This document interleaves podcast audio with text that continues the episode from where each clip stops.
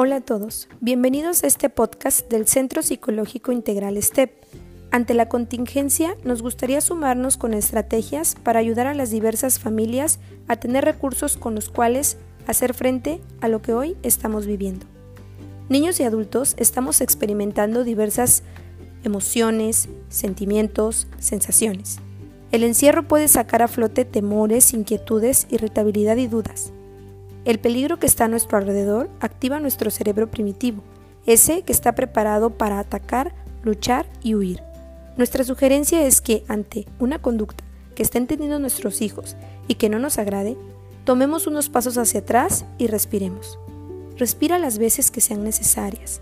De esta manera puedes invitar a tu cerebro pensante, maduro e integrado a hacerse cargo de la situación y dar mejores respuestas.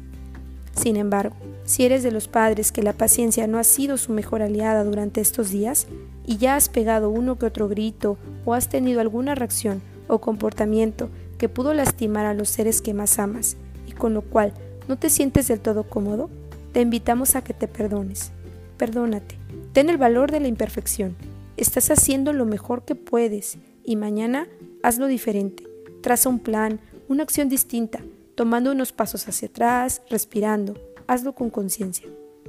Elige tener una mirada benévola frente a una acción o una interacción que tu hijo o hija estén teniendo y que tú simplemente no estés comprendiendo.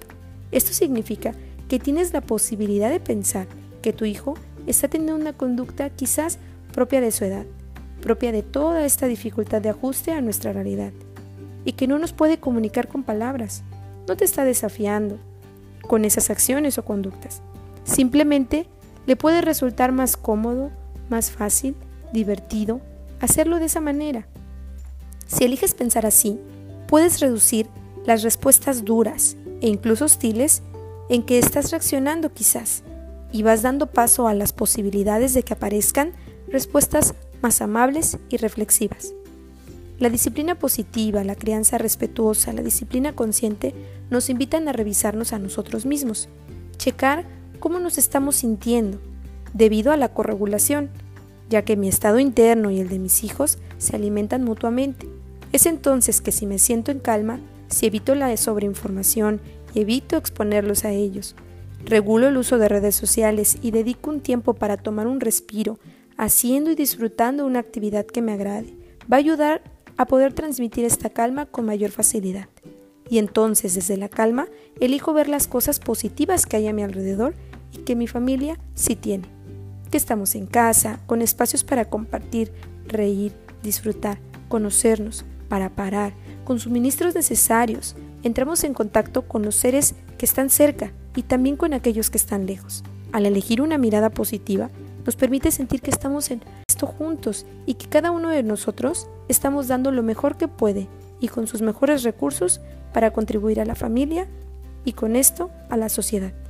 Evitemos la queja y volvamos nuestro entorno un ambiente más seguro. Y entonces, en un ambiente seguro y en calma, puedo echar mano de otros recursos, como por ejemplo las rutinas, que crean un ambiente predecible y que ayudan a irnos adaptando poco a poco a la nueva normalidad, de las cuales hablaremos en el próximo episodio.